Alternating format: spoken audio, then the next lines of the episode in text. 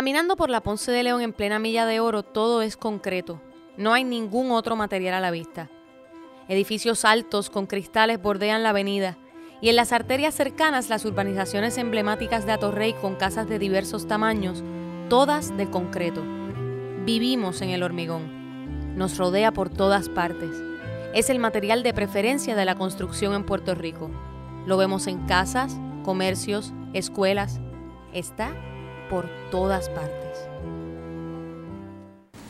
Saludos, bienvenidos a otra edición de Patrimonio Edificado. Mi nombre es Mariana Monclova, como siempre me acompaña el arquitecto Enrique Vivoni y en el día de hoy tenemos a un invitado muy especial, el señor Héctor Verdecía. Vamos a estar tocando el tema de el hormigón y estábamos hablando antes de entrar al aire, yo escucho algo así como la correlación entre el hormigón, la colonización norteamericana, el capitalismo y yo pues empecé a salivar. Algunos dirán que yo soy problemática, pero no.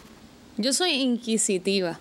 Así que por esa línea, ¿qué es el hormigón? Contextualizando eh, rápidamente la diferencia con otros materiales de construcción como el cemento, ¿verdad? Porque hay mucha gente que que los confunde y vamos directamente. Pues sí, rapidito. Eh, la gente confunde mucho por ahí lo que es el hormigón versus el cemento, pero hay que tener en mente que el cemento es precisamente un ingrediente del hormigón. El hormigón o el concreto es un material compuesto, se compone de cemento, que es el polvillo gris que ustedes ven por ahí que venden en saco, agregados que puede ser arena, eh, agregado fino, agregado grueso, piedra y agua y otros aditivos que pueden ser eh, eh, polvo de ladrillo, polvo de, diferentes cosas que se utilizan para darle distintas propiedades, ¿verdad? Al, hormigón, al concreto, para que seque más rápido, tarde más en secar, eh, darle colores también, se usa pigmentos, etc.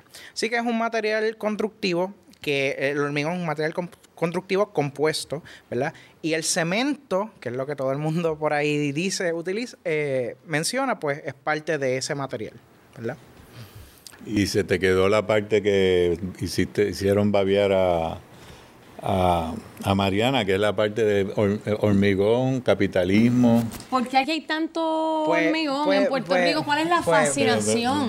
Pues, pero es que son preguntas compuestas, Bigoni, son preguntas compuestas, porque si no... Oye, pero escribir, un examen con esa pregunta compuesta son varios días. Bueno, pero él fue a la universidad. él es totalmente capaz de contestarme preguntas compuestas. pues eh, el tema del hormigón, ¿verdad? No es un tema que yo empecé a estudiar from scratch, es un tema que ya se había estudiado preliminarmente en Puerto Rico, eh, empezando por los trabajos de la arquitecta Beatriz del Cueto. Um, yo sé, tengo conocimiento que este tema comenzó a estudiarse un poco más profundo, ¿verdad? La historia del material, No, no simplemente la arquitectura, sino la historia de cómo el material fue utilizado no solamente en lo edificado, sino en infraestructura como puentes, puertos, etcétera. Eh, por un curso que se dio en la Universidad Politécnica hace varios años con, Frank Matero y, la profesora del Cueto. Eh, pero en el caso mío personal, y, voy a ir un poco a, cómo ¿verdad? E, ese, el material se, traslada a ese contexto de norteamericano. En mi caso, yo empecé a estudiar el material porque fue una como una, una cuestión que yo tenía muchas preguntas luego del huracán María, porque yo, yo estaba viendo cómo los contratistas en Puerto Rico, norteamericanos, estaban llegando, ¿verdad?, para trabajar en los proyectos de reconstrucción de FEMA. Y yo empecé a dar para atrás y yo decía, pero esto habrá pasado en algún momento para atrás, ¿verdad? Y cuando empecé a, a, a, a trazar, ¿verdad?, la línea, encontré que precisamente en 1899, un año luego de la invasión norteamericana, muchísimos eh, contratistas, eh, firmas de arquitectura, etcétera, llegaron a Puerto Rico luego del huracán San Siriaco. Sabemos que el huracán San Siriaco fue desastroso, fue devastador para la isla. Muchísima gente eh, emigró, ¿verdad? Para, hubo las fuertes migraciones para Hawái, etc. Eh, y desde ese entonces ya se había, ¿verdad? Los norteamericanos, ¿verdad? En la cuestión de, dominar la isla, ¿verdad? Hasta cierto punto, y lo veían como punto estratégico entre las Américas, Europa, etc. Um, visualizaban que había que trabajar con la infraestructura de la isla, había que rehacer completamente muchísimas cosas, había que trabajar con los destrozos de los huracanes, y lo otro era que había que había que desarrollar, económicamente la colonia, ¿verdad? para los intereses azucareros, etcétera, que fueron asentándose. Entre ellos, las escuelas. El tema de las escuelas fue puntual desde el inicio del siglo XX. Eh, ellos se dieron cuenta que los españoles no habían desarrollado una infraestructura de escuela. La escuela simplemente, los españoles lo que hacían era que um, alquilaban edificios de personas y simplemente ahí tenían salones, etcétera, pero no había un sistema de escuela. Así que a la misma vez que está ocurriendo la, la, verdad, la, ocurrió la invasión y la, colonización no solamente de Puerto Rico, sino Cuba, estaba Filipinas, ¿verdad? a la misma vez en Estados Unidos había un auge brutal del hormigón como material constructivo. ¿Por qué? Porque estábamos ya saliendo de la, revolución industrial, había unas cuestiones económicas, había un boom brutal en Estados Unidos. Eh, entonces, todavía el hormigón es un material que, que estaba siendo experimentado. Y por supuesto, Puerto Rico, Filipinas y Cuba fueron los lugares específicos, ideales para... Laboratorio. El laboratorio, perfecto, perfecto, claro que sí. Entonces, eh, ahí fue que en Puerto Rico se comenzó ya en 1903 tenemos la primera estructura en hormigón en Puerto Rico, que es el puente Mavilla en Corozal, que todavía está en pie, de bloque de hormigón. Entonces ya vemos cómo los norteamericanos empezaron a pensar, ¿verdad?, qué material, número uno, traer para que durara los terremotos, lo, perdóname, los huracanes, etcétera. Luego el terremoto del 18, vamos, un poco después. Pero ellos estaban pensando de qué manera ellos podían hacer que la inversión que ellos estaban haciendo, ¿verdad?, en Puerto Rico, subsistiera los desastres naturales. Y lo otro era atarnos económicamente a sus industrias. O sea, estamos hablando que eh, eh, las industrias del cemento en Estados Unidos en el año 1900 llegó a su PIB, a su pic, o sea, superó muchísimo eh, las otras industrias de ladrillo, etcétera, a la misma época en que entonces Puerto Rico estaba, estaba entrando bajo el dominio norteamericano. Lo otro que también facilitó que el hormigón llegara a Puerto Rico fue precisamente la eliminación de impuestos sobre eh, eh, el hormigón. Así que había un libre comercio entre Estados Unidos y Puerto Rico. Eso facilitó muchísimo también la, utilización del hormigón. Tengo que mencionar que previo a la invasión norteamericana, el hormigón no era un material que se había desarrollado a unos niveles tan brutales, por lo tanto es que llega con los norteamericanos, ¿verdad? Este, aquí en Puerto Rico solamente se importaba cemento de X o Y manera por Islas Vírgenes eh, y el Caribe, pero y Estados Unidos también, pero no era una cosa tan extensa. Era más bien para morteros. Sí, era más bien para morteros y para unos usos en específico. Generalmente, desde que llegaron los españoles hasta 1898, los materiales que se utilizaron fueron ladrillo, madera, paja, tapia. Pero yo, yo, creo que también, para ser un poco ¿verdad? justo con la historia, eh, después de la invasión de Estados Unidos a Puerto Rico, la isla se encontró despoblada de material de construcción. Claro, claro. O sea, los españoles habían agotado este, muchos de los, de, la, de, la, de los bosques, de los árboles eh, de ausubos, etcétera, ¿no? Y eh, las fábricas de ladrillo eran puntuales. Sí, pero eh, sí puedo decir que generalmente los pueblos tenían sus áreas donde ellos eh, eh, fabricaban ¿verdad? sus ladrillos y sus materiales de construcción, etcétera, había una industria bastante amplia. Eh, el hecho era que volvemos, no eran de una calidad como estábamos entrando. O sea, estamos entrando en una época, a principios del siglo XX, se estaba buscando lo industrial que era mucho más específico, que garantizaba a los bancos, ¿verdad?, que las estructuras subsistieran los desastres. O sea, entonces el material de ladrillo, el, ladrillo que se producía en Puerto Rico no era en hornos, era muchas veces en secado. Er, er, era, una serie de cosas que no podían competir con el material norteamericano, hasta cierto punto. Este, entonces, en ese sentido, el material, ¿verdad? Si lo vemos desde ese punto de vista y todo lo que está ocurriendo en el contexto, los norteamericanos y, y, y, y, en los informes de los gobernadores y del comisionado de instrucción, una de las instrucciones que se decía era, vamos a construir escuelas, vamos a construir edificios institucionales con hormigón permanentes en los sitios más visibles del pueblo, por, de, de, los pueblos, porque ese era el material, ¿verdad?, de progreso, de la evangelización casi. Y por otro lado, las iglesias protestantes. No, podemos, ah, no podemos olvidar que en esos primeros años también las iglesias protestantes se dividieron la isla en ocho pedazos, se asentaron y las iglesias protestantes trajeron... Eh, eh, um, moldes, moldes de, de, de, bloque y ellos construyeron sus, sus iglesias y sus templos del material. Así que... Sí, un hormigón prefabricado, o sea, fabricado en sitio, pero este, prefabricado, bloques. Eh, entonces, nosotros estamos mm, en un país donde el hormigón se hizo el material preferente, ¿verdad?, para el gobierno, no necesariamente para las industrias norteamericanas, porque caso de las centrales azucareras, ellos vivían en casas de madera, ¿no? Claro. Eh, y, pero todo lo que era edificio público se, se intentó construir de alguna forma permanente con el uso de, del hormigón.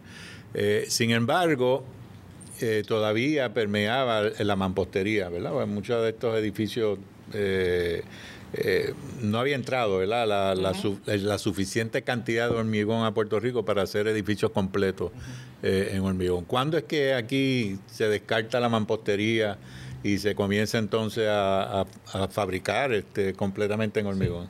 Pues yo, por lo menos, y, en la, investigación que yo, que yo realicé, mi tesis, yo dividí por lo menos el desarrollo del hormigón en Puerto Rico en varias fases. La primera fase que es pre-1898, que es donde ya mencioné que simplemente era unos usos bien puntuales del cemento para morteros. Luego, entonces, la primera fase inicial, que es los primeros hasta los primeros años hasta el 1918. Luego entra una época de transición del 18 a los años 30 aproximadamente, eh, porque el, los huracanes y el terremoto de San Fermín de 1918 eh, eh, fue una estocada, ¿verdad?, para la isla.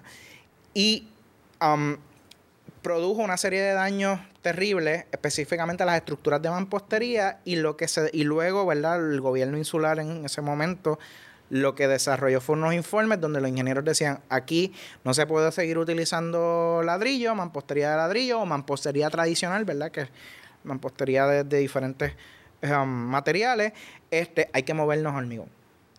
Eh, y eso fue lo que pasó.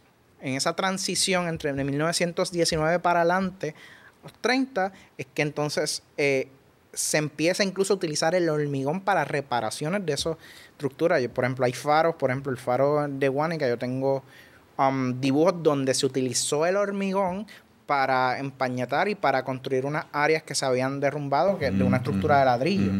y, era, y era porque todavía en ese momento, volvemos, el material era totalmente experimental, la gente no sabía cómo trabajarlo, tanto aquí como en Estados Unidos. Por lo tanto, ellos creían eh, que era compatible. Ellos no, no, no, entendían todavía la cuestión de incompatibilidad. Por lo tanto, ellos lo usaban para reparaciones.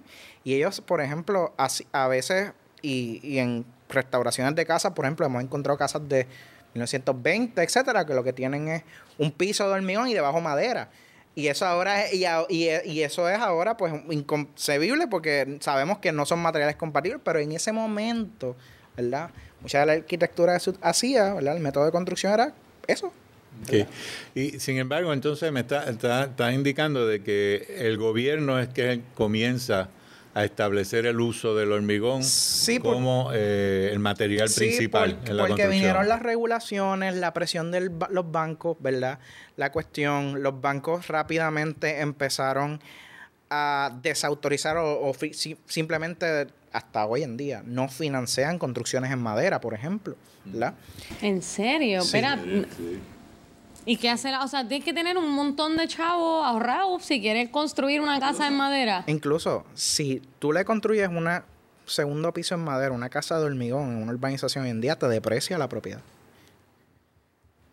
O sea, Sí. el issue con el material es a ese nivel, ¿sabes? Eh, ¿Verdad? Por la cuestión de, de liability de, de- de- los huracanes, los desastres, etcétera. Y eso es un problema que tenemos incluso ahora para restaurar la arquitectura en madera, lo que nos queda, ¿verdad? De lo poco que nos queda en madera. Así que sí, es un issue. Y eso el hormigón, lo, ¿verdad? Lo produjo. Y cuando, o sea, cuando llega el ELA que se empieza a hacer esta migración masiva del campo Vamos por ahí. a la ciudad, ¿qué, ¿cuál es el estatus de vamos- vamos señor Pues- hormigón en ese momento? Pues, pues la cosa es que en el 36 se establece precisamente la fábrica por la Puerto Rico Reconstruction Administration, la fábrica de hormigón en Cataño, que fue una fábrica eh, de, la, de los proyectos de la PRA en aquel momento que fueron impulsados por el gobierno federal y el gobierno insular pues los trabajó, eso fue posiblemente la joya de la corona, la fábrica de cemento. Y esa fábrica de cemento fue precisamente la que ayudó al nivel local a impulsar el, el mucho mayor, ¿verdad? Mucho más el uso del material. Eh, Puerto Rico, pues, tiene muchísimos eh, eh, recursos, ¿verdad? De cal, etcétera, y se utilizaban los recursos naturales. Que había materia prima para materia eso. prima para hacerle el cemento.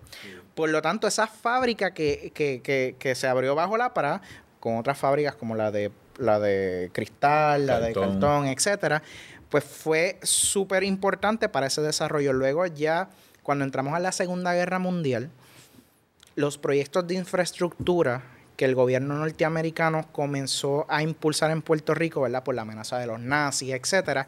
Eso hubo un boom acelerado del uso del hormigón porque hay que construir las bases, este, los bunkers, o sea, todo por si acaso. Carretera y lo otro era que en ese momento, ¿verdad? Estábamos saliendo de la Gran Depresión, la gente que se empleó para trabajar en todo eso aprendieron las técnicas, ¿verdad? De constru cómo construir en el material.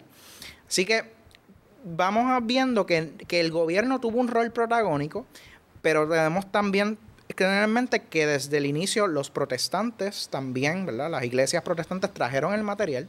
Por otro lado, los trends de moda, ahí entramos al área de condado, Miramar, que utilizaban el hormigón, ¿verdad? Y el Nicodoma, etcétera, toda esta, est- esta élite colonial que quería asimilarse a la élite norteamericana y traer ese, esa, ese estilo arquitectónico. Ahí vemos Nicodoma y otros muchos arquitectos de la época.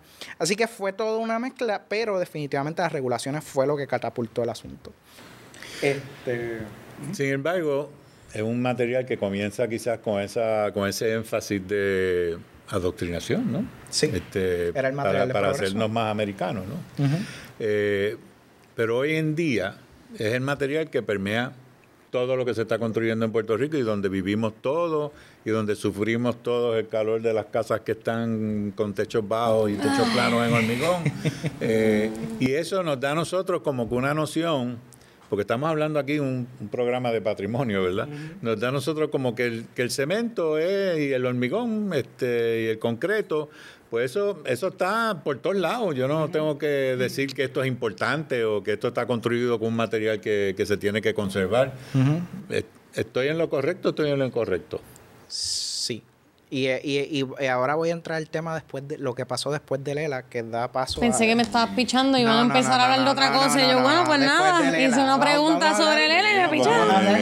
Eso, hace eso. Eh, ustedes saben que, por ejemplo, am, luego en el 42 es que los Ferré abren su fábrica de cemento en Ponce, eh, que originalmente fue una fábrica desarrollada por el gobierno federal y luego la Ferré los compra, la, empresa Ferré los compran y ellos crean ahí su imperio, etcétera.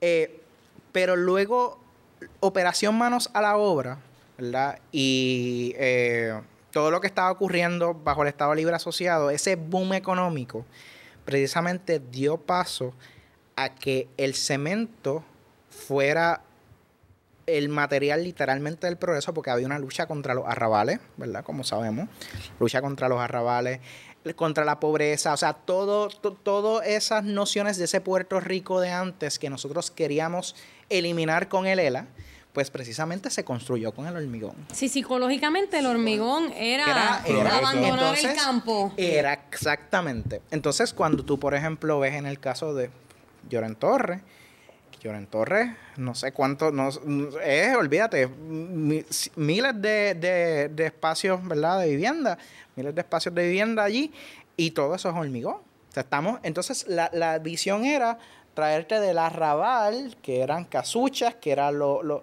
lo, lo malo, lo, obsceno casi, a lo salubre, a lo limpio, a donde te ibas a educar, donde ibas a poder convivir en hormigón. Esa era la imagen. Y cuando tú vas a las revistas de los 50, 60, las puedo, puedo pasar copia, todo lo que anuncia dice material del progreso, construir eh, sin, sin, ningún tipo de mantenimiento. Entonces era toda esta idea de que el Puerto Rico que se nos vendió bajo los proyectos políticos, precisamente era el material que fue la herramienta para eso, fue el hormigón. ¿Viste? Esto está intenso. Yo me voy a coger, voy a seguir escuchándolo, pero tengo que cerrar los ojos porque es que es demasiada, demasiada información. Y lo vas a ver en incluso en los pueblos de la isla. Eh, en el resto de la isla, por ejemplo, mi familia es de Moca. yo veo fotos de los 50, 60 y yo veo, por ejemplo, alrededor de la plaza eh, todavía casonas de madera. Casonas de madera en Ponce, en otros pueblos, en Toalta, me pasó los otros días también. Vi unas fotos históricas, casonas de madera. Cuando ves fotos de los 80, todos son estructuras de hormigón. nuestra lo más, la arquitectura que más sufrió por el, eh, el uso del hormigón posiblemente fue la madera. Y la madera por el hecho de que fue un material que se dejó de financiar ¿verdad? por los bancos. Número dos, se fueron, es un material que en el trópico es, si tú no le das mantenimiento, es bien chabón porque tienes comején, termitas, necesitas también los huracanes, ¿verdad? La mano de obra especializada, ebanistas, carpinteros, este, etcétera. Y aparte de eso, pues estábamos diciendo que los el campo y los arrabales que muchos utilizaban madera era una cosa fuchi, fo. Así que nuestra arquitectura en madera significativamente comenzó a desaparecer ya, ¿verdad? Porque esas demoliciones masivas que se dieron en los cascos urbanos de esas estructuras en madera originales, pues fueron desapareciendo y fueron sustituidas por edificaciones en hormigón. Y tú puedes hacer la comparación de los diferentes cascos urbanos eh, de Puerto Rico, al principio los 50, 40 y luego ya en los 70, 80 ya tú vas a ver la diferencia. Así que hubo un impacto. Todavía estoy tratando de insertar aquí el asunto del patrimonio. Porque, eh, ¿qué hace una estructura de hormigón patrimonial? Tú dices que esta escuela está hecha en hormigón, correctamente, ¿verdad? Pero ¿es el hormigón la que la hace patrimonial? No. Es que es la escuela Goico. es el rol que tuvo en su, en su, en su ahora.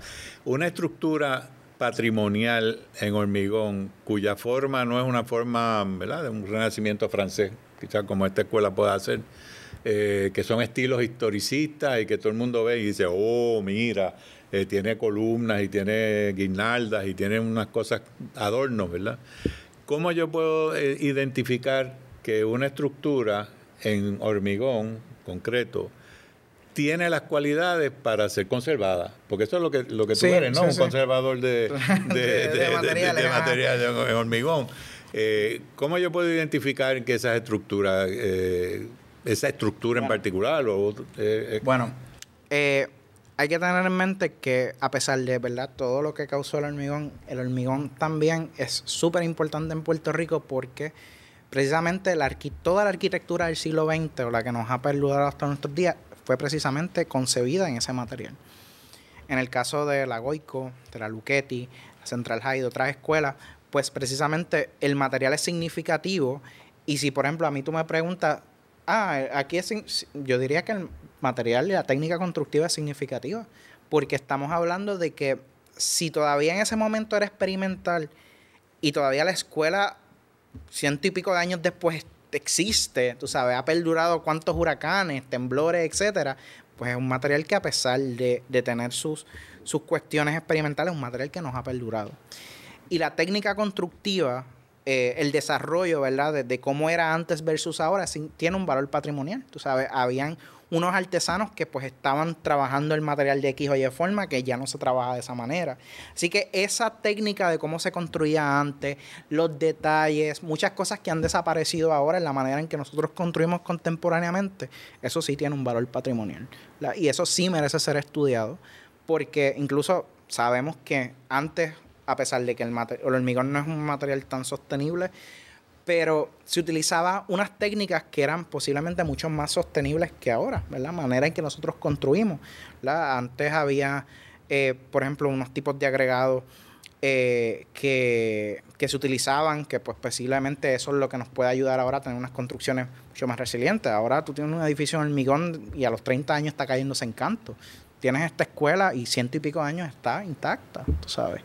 Así que el, material y la técnica constructiva sí tienen un valor patrimonial más allá ¿verdad? de los sucesos que ocurren en un espacio, los eventos. Pero no es reconocido. No es, reconocido. Ni tampoco eh, dentro de los criterios eh, necesariamente están, expuestos.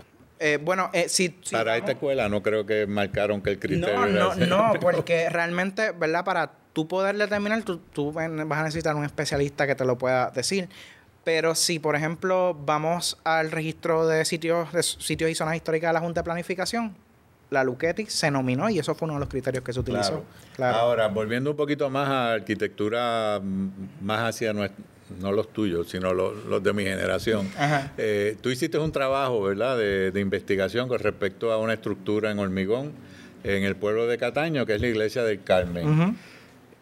¿Te atrajo ese proyecto porque era en hormigón o porque lo diseñó Henry Klum?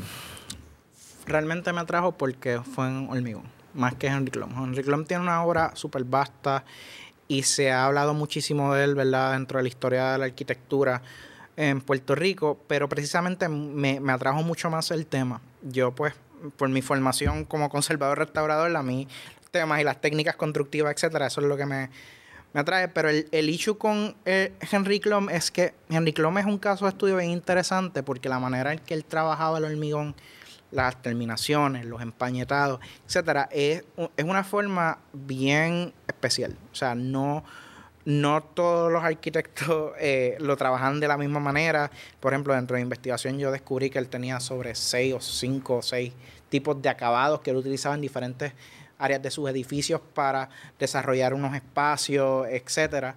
Eh, también los tipos de agregados eh, que él utilizaba. Así que te puedo decir que ese caso de estudio de la iglesia del Carmen en Cataño lo trabajé más por el material. Eh, pero también fue porque es un caso de estudio interesante porque nosotros en Puerto Rico, a pesar de que todo está construido, la mayoría está construido en hormigón, todavía tenemos issues trabajando o, manteniendo el material. No lo entendemos claramente. O sea, Después de tanto tiempo. Después de tanto tiempo. Y ojo, no es un issue de Puerto Rico nada más. El issue fue que entre 1900 a 1970 todavía el hormigón se pensaba como material del progreso y que no necesitaba mantenimiento. Ese es el problema. Ese era el truco. Eh, eh. Cuando en los finales de los 70 y 80 empezaron a explotar las varillas, empezaron los issues, ahí fue que se empezó a desarrollar una industria, no solamente a nivel de Estados Unidos, a nivel global, de buscar, eh, investigar y tratar de entender los defectos, los issues con el material. O sea, que tenemos nada más, desde el 80 para acá, tenemos solamente 40 años de tratar de entender el deterioro del material. Por lo tanto, eso se traduce también que en Puerto Rico nosotros lo trabajamos de la manera de la manera que entendemos y la manera generalmente que entendemos es pintando todo. O sea que hay 80 años de estructura por ahí que, ahora puede que, pase lo que, lo que tenga que pasar porque no se pensaba que había que mantenerlo. Exacto, exactamente. Excelente. Es, un, es un issue, tú sabes. Y nosotros pues estamos en ese trend también, estamos tratando de entender cómo manejar un material que, eh, ¿verdad? Si lo vamos desde ese punto de vista, tiene ciento y pico de años de existencia, ¿verdad? Como, full. Y que todavía sigue desarrollándose. Ahora mismo sigue la industria de materiales desarrollando agregados más, más finos, agregados más livianos, para hacer las construcciones más finitas, más ecoamigables, etcétera. Así que todavía hay experimentación por ahí para abajo.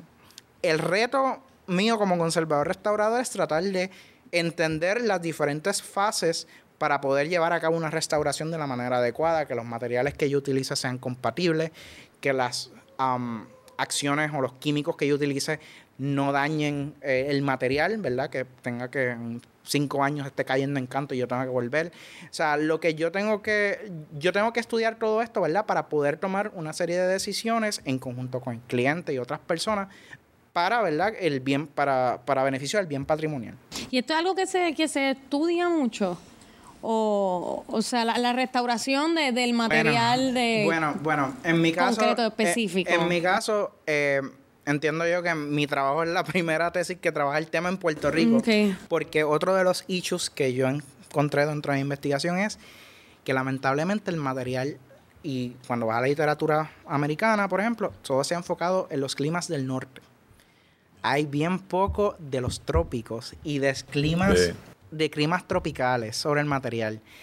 Entonces, a nosotros muchas veces nos aplican códigos del norte para construir que no están adaptados a nuestro ¿verdad? contexto necesariamente y eso ocurre también con el hormigón. Así que todavía hay un montón de research que hay que hacer, la investigación sobre el tema específicamente para nuestro contexto. Y, y si eso es así ahora, yo no me quiero imaginar cuando esta escuela, por ejemplo, se construyó en los 1900. O sea, yo voy a dejar que Bibuni sea el que despida el programa porque yo tengo mucha atención ahora mismo después de escuchar esta información. Además que empieza a correr la mente y me pongo a pensar en todas las otras cosas que no se aplican de muchas otras áreas del saber y qué hacer humano que, que no se aplica el contexto caribeño. Sí, sí, tengo que hacer una aclaración que sí, por ejemplo, en India y en otros países, ¿verdad? De, de Surasia sí han hecho bastantes investigaciones, pero por ejemplo para nosotros no es tan accesible esa, e, esa investigación, esa, e, e, esos estándares, ¿verdad? Porque estamos bajo la influencia norteamericana. Claro, y eso siempre pues, predomina. Oye, Héctor, te agradecemos muchísimo esta, esta charla que hemos tenido aquí. Ha sido una... Yo creo que el problema que está teniendo Mariana es que el hormigón es parte de nuestra cotidianidad. Nosotros vivimos en el hormigón, ¿verdad? Y es lo que nos cubre y nos protege, supuestamente. Eh, y quizás, pues, nuestro mantenimiento por lo general es pintarlo. Es pintarlo. Es pintarlo. No entendemos cómo No entendemos todas las cositas que están pasando dentro del material y hasta cierto punto no queremos entenderlo tampoco. Eh, Héctor, un millón de gracias este, por, por compartir con nosotros. Mariana Monclova y este Enrique Vivoni y muchas gracias por, su atención. Hasta la próxima edición de Patrimonio Edificado. Hasta la próxima edición de Patrimonio Edificado, me mandó a decir aquí la coauspiciadora.